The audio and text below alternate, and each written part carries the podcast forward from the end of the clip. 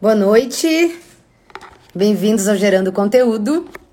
Hoje a gente vai entrar um pouquinho no universo das gestantes e das futuras gestantes também. A gente vai entender um pouquinho das modificações do nosso corpo é, para o trabalho de parto, o que, que é o trabalho de parto. A gente vai entender um pouquinho disso.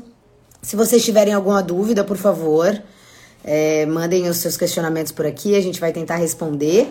A doutora Magel já comentou que tem uma surpresa. Vamos ver o que, que ela vai, o que, que ela vai trazer para nós.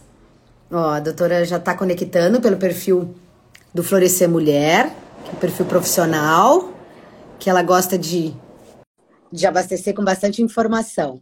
Já está conectando aqui pra gente, pra gente poder conversar. Olá, Oi. Tudo bem, doutora? Tudo ótimo. E você, Aline? Tudo bem.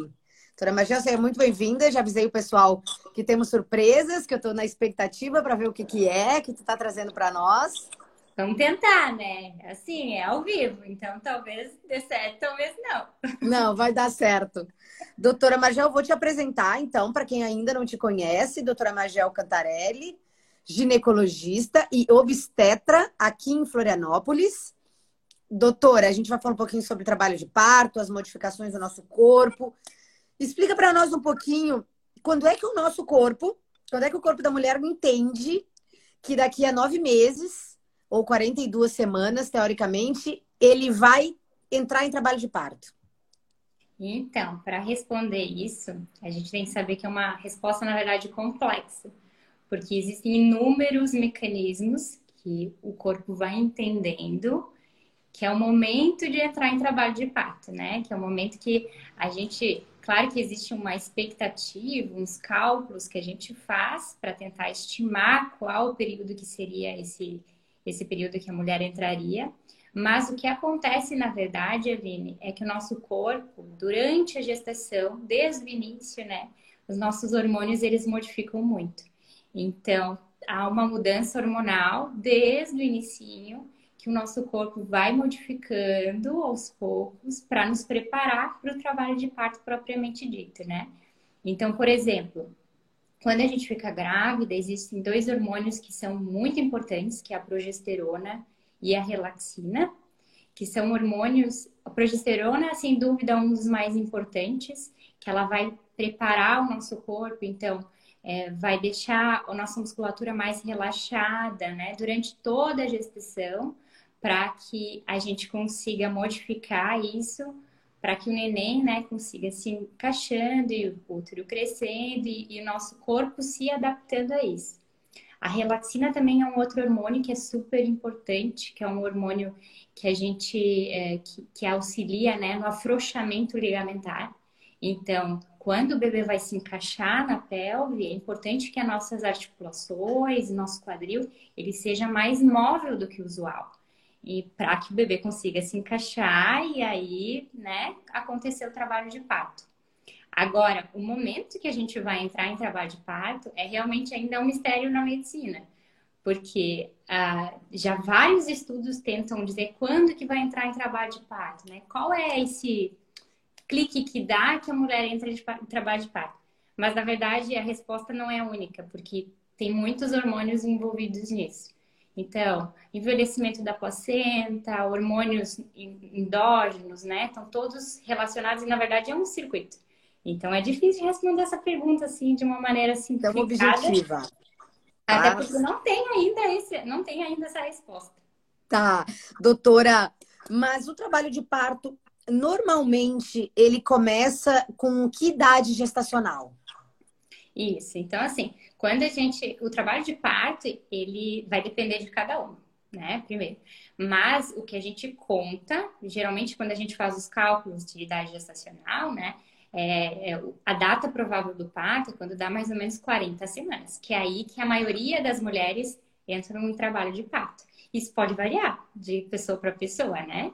E acima de 37 semanas, lembrando, gente, obstetra não conta uh, por mês, conta por semana, né? Então tem que quem tá gravidíssima aí que vai assistir a live ou que tá aí já, eh, já sabe isso que é importante, porque é, são cálculos, né? Então são baseados em semanas e não em meses.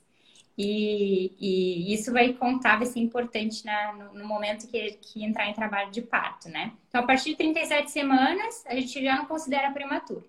Então, a partir disso, uh, tem mulher que entra um pouquinho antes, mas a maioria vai entrar lá com 40, às vezes até demora um pouquinho mais, até 41 semanas.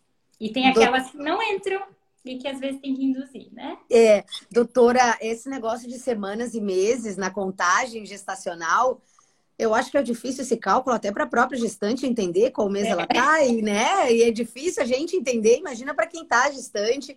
A gente sabe que, que realmente a contagem é feita, feita por semanas pelos obstetras, então a gente tenta aí lidar com de 37, então a paciente já está, teoricamente, pode já iniciar um trabalho de parto se for o caso.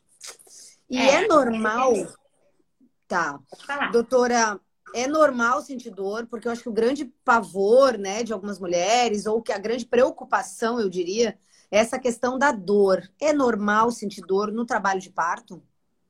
É, é, o trabalho de parto, não vou dizer assim, são raras as pessoas que não sentem dor. É, é, existem alguns relatos que a gente tem, assim, mas é muito raramente que não sente dor. Então, ó, já para a gente já entrando né, no processo que daqui a pouquinho eu vou mostrar para vocês, que é realmente sobre a dilatação do colo do útero, né? Já ao longo da gestação, a gente vai começando a ter algumas contrações. Essas contrações, elas não são regulares, assim, de, né, que, que vão dilatar o colo. Essas contrações, elas são indolores, né? São contrações que dão um pouquinho de desconforto e são indolores. Então, no trabalho de parto, quando realmente começa mesmo as contrações de trabalho de parto, elas, além de serem rítmicas, então elas são, elas sempre seguem uma ordem, né? A gente costuma dizer duas, é, três contrações a cada dez minutos, tendo pelo menos por um tempo, né? Elas, elas são dolorosas, né? Então, essa é a grande diferença das contrações de treinamento, o Braxton Hicks, esse nome bem lindo, que é o nome que a gente utiliza, das contrações de trabalho de parto propriamente ditas, né? Então, tá. existem, existem muitos, muitas técnicas, então vai aí a importância da, da assistência no trabalho de parto para aliviar a dor.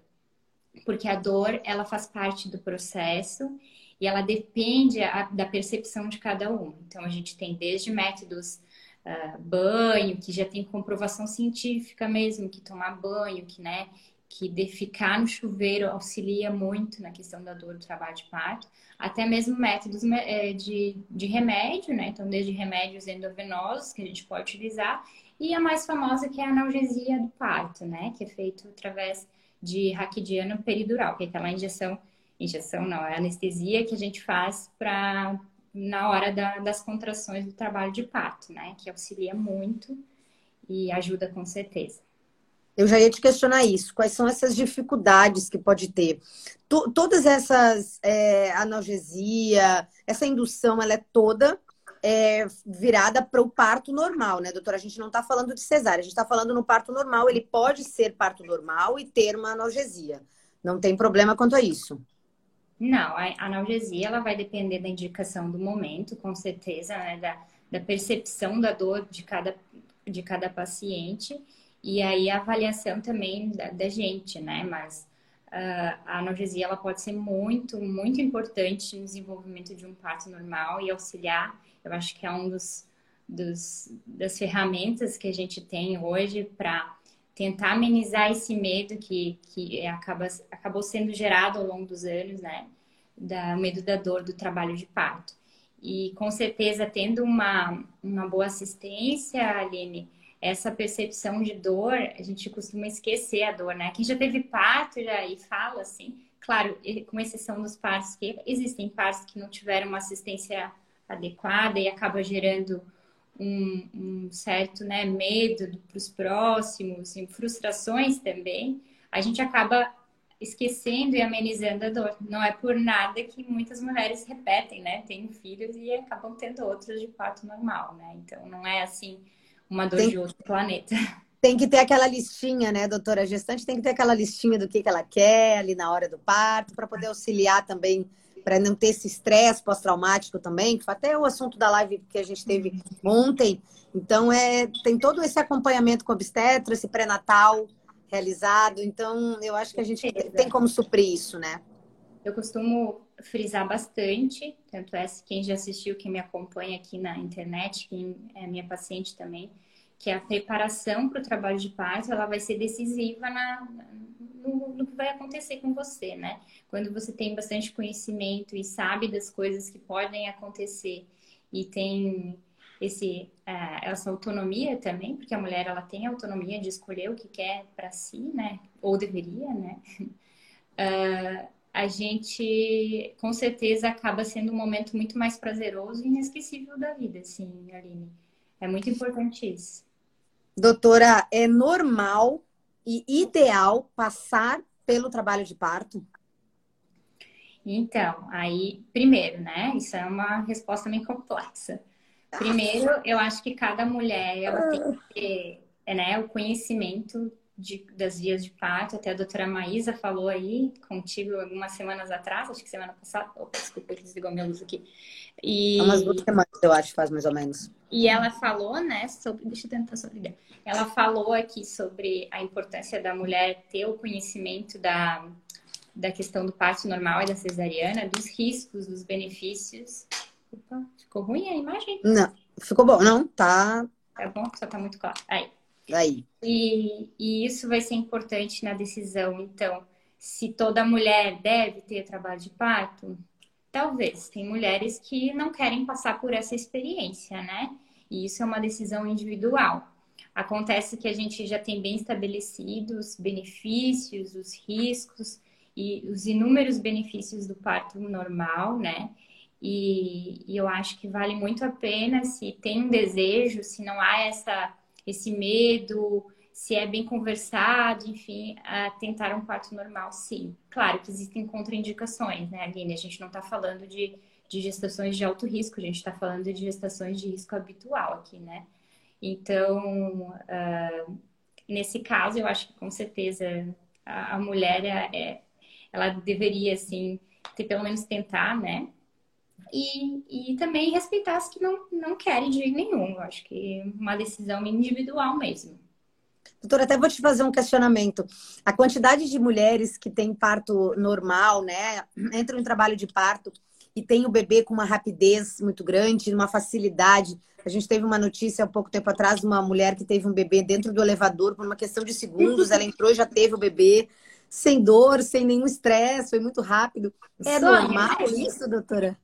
Isso é um sonho, né? Isso é o que está na novela, né? Não é bem assim, não, Aline. Eu acho que não? A gente tem que se preparar para um parto que é a média, né? A média da, da população. Não é assim. Não é rompeu a bolsa e nasceu o neném sem dor. É um uhum. processo demorado, principalmente no primeiro filho. E a gente tem uh, várias ferramentas para fazer esse acompanhamento, para ver se está dentro da normalidade, né? Então, existem uh, momentos que a gente pode auxiliar com algumas ferramentas de, de instrução, também de dar apoio, e isso vai ser importante. Mas a maioria das mulheres não ganha assim rapidamente, não, tá? É um... Tá. Infelizmente, não. É o desejo da maioria, né? Tá. Doutora Margel, então, quando a gente fala em dilatação, que é uma coisa que assusta imaginar, né? Um bebê saindo é, é, do tamanho que é. O que, que é essa dilatação? Por que, que assusta tanto? Então assim, a primeira coisa a gente tem que entender o que, é dilatação. Aí que tá a nossa surpresa da live de hoje. Eita! Não é a minha invenção, tá? É baseado num vídeo de uma enfermeira americana. Depois, quem quiser, eu posso te passar e, e passar o link, que é o, o link original. E, e, que a gente vai usar um balãozinho aqui para vocês entenderem como funciona a dilatação, tá? Vamos tá. aqui. Então, aqui vocês estão vendo o balãozinho, ó. Isso aqui é o nosso útero de hoje, tá? Então, uh, quando a gente começa ao longo do, da, da, gestação, a gente tem aquelas contrações de treinamento que a gente estava falando, que as Braxton Hicks. Essas contrações, elas não são regulares, né? Elas não são elas não são frequentes, elas têm, você tem uma de vez em quando. E essas contrações, elas não são capazes ainda de modificar o nosso colo. Aqui é o nosso colo, tá? Vejam, simulando, né? Tá. Quando a gente fala de uh, dilatação e de apagamento, a, a gente tem que avaliar isso aqui, que é o comprimento, e aqui a dilatação. Nesse nosso caso, é um colo fechado, tá? Então, é grossinho e fechado, não tem dilatação. Então, ao longo da gestação, a gente tem essas contrações até que o momento que a gente começa a entrar em trabalho de parto. Então, quando a gente começa com contrações regulares, de trabalho de parto, dolorosas, essas contrações elas passam a ser de um sentido sempre de cima para baixo. Então já começa aí a diferença. Quando você tem uma contração, percebam que o colo está grosso, né? Então, vejam que quando a gente começa com as contrações, as contrações sempre de cima para baixo, olha lá, o nosso colo está afinando, que é o, olha só, tá afinando, uhum. é o primeiro passo do trabalho de parto em quem não teve filho. Então, vamos lá, teve mais contração. A cada contração, o colo começa a dilatar. Então, parto que não tem, quer dizer, dilatação que não tem contração é muito difícil. Existe uhum. aquela dilatação inicial que às vezes ocorre e para, mas para evoluir para um trabalho de parto, essas contrações elas têm que ser ritmadas. Ó, parou, vamos lá, vamos continuar com a contração. E o nosso colo está cada vez apagando mais. Olha ali, ó, tá? Então ele está apagando e ao, aos poucos ele apagou quase que totalmente aqui no nosso modelo. É isso basicamente que acontece com o nosso corpo, tá? Então hum. aqui, ó, olha aqui, começou a dilatar, tá? Então para o neném nascer tem que ter 10 centímetros de dilatação. Então, a gente hum. tem que continuar tendo as contrações. 10 centímetros na régua, doutora, mais ou menos? Isso, 10 centímetros, que é a cabecinha do neném. Tá. Então, a gente tem essa capacidade. Assusta? É um processo Assusta. dolorido, é. Mas isso ocorre lentamente, por isso desse processo lento. Que as mulheres que ficam com muita contração e o bebê nasce rapidamente, isso às vezes acaba sendo agressivo e pode ocorrer laceração de colo, né? Então isso é um processo natural, por isso que a gente só intervém no parto quando ele tem realmente necessidade, né? Contração em excesso, que a gente pode utilizar a ocitocina para auxiliar nas contrações, né? Ela não é boa também, a gente tem que sempre monitorar, por isso da monitorização. Então vamos lá, continua a contração, né? Então, o nosso colo, ele vai começar agora, eu vou virar assim, daqui a pouco vai vai vai, vai estourar e vai luz, celular. É? Então, Doutora, não tem tempo para isso acontecer entre uma e outra, né? Como assim, tempo para Entre uma, entre uma contração e outra, tem, tem um tempo correto? Tem, pelo menos uma contração a cada cinco minutos, é o ideal.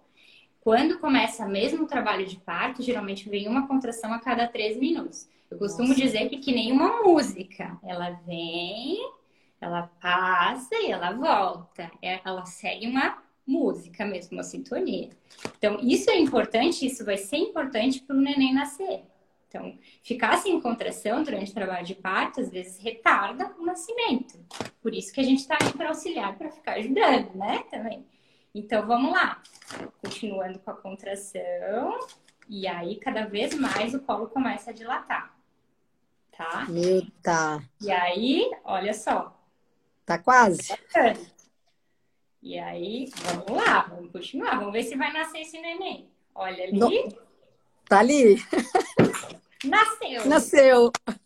É isso aí, gente. Aqui no caso, uma bolinha. Claro é que aqui com uma facilidade, um bom humor, uma coisa, né? É, que legal. Assim, sorrindo, maquiado. Não, não é bem assim. Não, né? é Mas, assim, a gente tá, tá aqui. Eu acho que é, é importante a gente frisar de novo da importância de ter um bom acompanhamento, porque esse processo, ele é dolorido? Ele é mas ele pode ser menos dolorido e ser mais agradável para para cada mulher se tiver esse acompanhamento bom, né, adequado ali. E assim, depois que o neném nasce, que nasceu não é uma bolinha, mas aqui vai nascer o seu neném, né? Então, é uma emoção que compensa tudo isso, né? Esse que é, tem que pensar sempre no, no que está por vir e a recuperação, enfim, é, é super boa e tem várias inúmeros, inúmeros benefícios, né? Doutora Margel, tivemos aqui, tem elogios, obviamente, aqui, dizendo que tu é muito didática, doutor João, inclusive no canal Obrigada. do YouTube. Canal do YouTube teu, a gente sabe que tem bastante conteúdo muito legal. Para o pessoal se inscrever e seguir lá. Uh, tem uma pergunta aqui. Dizem que existem casos de se quebrarem as clavículas do bebê ao nascer. É verdade que pode acontecer em casos excepcionais? E pode acontecer isso em casos muito mais, muito raros, né?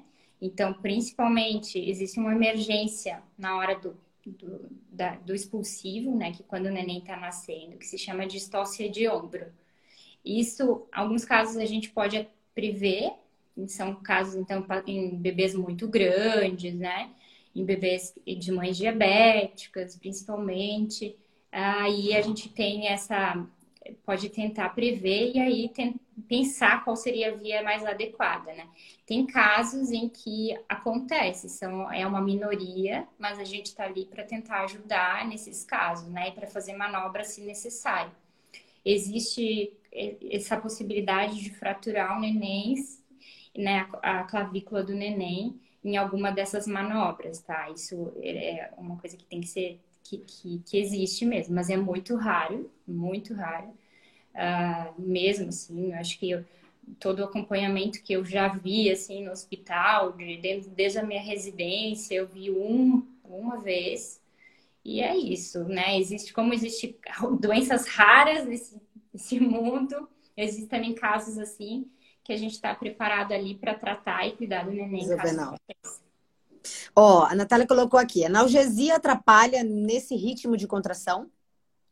Pode atrapalhar, né? Uh, por isso que em alguns casos, quando a, a, contração ela diminui muito, a gente tem indicação de fazer, de ajudar um pouco nas contrações. Então, a ocitocina, que é um hormônio que a gente mesmo produz, né? A gente existe, existe também o soro que, com a ocitocina, que a gente pode tentar corrigir essas contrações para não prolongar tanto, né? Então, no momento em que a gente faz uma analgesia, a gente está uh, eh, interferindo num processo natural, isso pode desequilibrar um pouco as nossas contrações e prolongar um pouco o nascimento. E a ocitocina a gente pode utilizar nesses casos para ajudar, sim. Tá. É, bom, doutora Margel, eu acho que ficou super claro para nós, para a gente entender um pouquinho é, quais são essas alterações, o que, que é essa dilatação. Também teve elogio aqui pela tua didática, eu adorei, né? Quando a gente tem uma ilustração, a gente consegue é, entender um pouquinho mais, enxergar um pouquinho como é que funciona, né? Essa, esse comparativo que tu fizesse ficou muito legal. É, que tu passa. Né? Deu certo. Balão, tá inteira, Balão murchou. É, que tu passas calma e tem conhecimento sem igual. Mas, doutora, deixa para nós uma mensagem, doutora Margel, para aquelas é, pacientes, aquelas mulheres que estão gestantes, estão na dúvida sobre, sobre essa questão de trabalho de parto, desse acompanhamento, da questão da dor, do medo, é, tem, tá com um pré-natal, um pré-natal está iniciando. O que, que tu pode dizer para essas gestantes?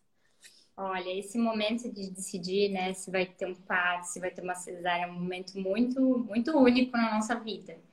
É, eu acho que assim, ó, você que está aí, que está pensando, né, será que eu vou conseguir ter um parto normal? Será que vou precisar de uma cesárea? Eu costumo orientar que, mesmo você querendo muito um parto, né, normal, se porventura tiver que ser feita uma cesariana, você tem que pensar que a cesariana vai estar tá aí para te ajudar, tá? Existem muitos casos de frustrações de mulheres que querem muito parto normal e não conseguem, né?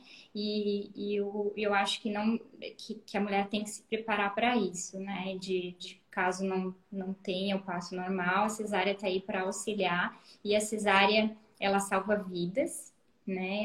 É um procedimento cirúrgico que salva vidas e que também tem indicações bem, bem formais, bem certas, e que pode ser muito bom também, né? Assistência cesariana de uma forma humanizada também existe.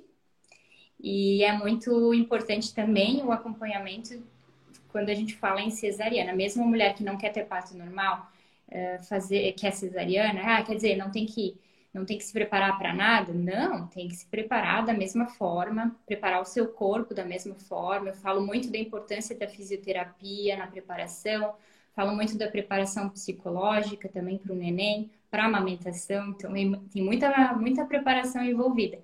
Então, é, cada momento da gestação é único, tem que aproveitar cada momento, mas sempre bem acompanhado e sempre com muito conhecimento e pesquisando sempre. É isso que vai fazer a diferença. Confiar no seu obstetra. Então, acho com que é um fator que a gente tem que ter. Tem que ter esse laço com ele, tem que confiar nele. Tem que, eu acho que é a hora ali é de vocês dois, com o pai, né? O momento da mãe, com a família, mas tem todo esse preparo. Ó, tem mais uma perguntinha, acho que acho que é interessante. Doutora, dor constante na região da vagina é sinal que o parto está próximo? Ah, depende. Tá? Depende. Depende. essa resposta depende. Uh. Conforme a gente vai chegando mais para o final, o neném vai se encaixando mais e vai pesando mais, porque ele vai ficando mais pesado. Então, a gente sente mais dor aqui da região da vagina e da região do quadril também. Aí, o que vai determinar se a gente vai entrar em trabalho de parto ou não são as contrações. As contrações vão ser, as, a, vai ser o mais importante. Então, dor de vez em quando, vai lá, não quer dizer que está ainda na hora. Tem que esperar um pouco e ver se as contrações vão começar. Conselho, manda um zapzinho pro teu obstetra, né? Já deixa ele mais ou menos preparado, entendido que a coisa tá ali, tá acontecendo, para que vocês consigam entender qual é o teu momento, né? Acho que é, que é interessante. Isso, também isso. Doutora Magel, muito obrigada. Adorei, adorei a forma lúdica, como tu nos mostrou como é que é esse parto, né? O que, que é esse trabalho de parto. Quero te agradecer demais esses minutos. Sei que hoje está corrido, tá, né? Muito obrigada. E de nada, Aline, fica aí o convite para quem está distante, quem também quem não está gestante, quem é mulher, que quer saber sobre conhecimento, conhecer o Florescer Mulher Ginecologia, que é o meu xodó, que eu tenho mais ou menos dois anos e pouco.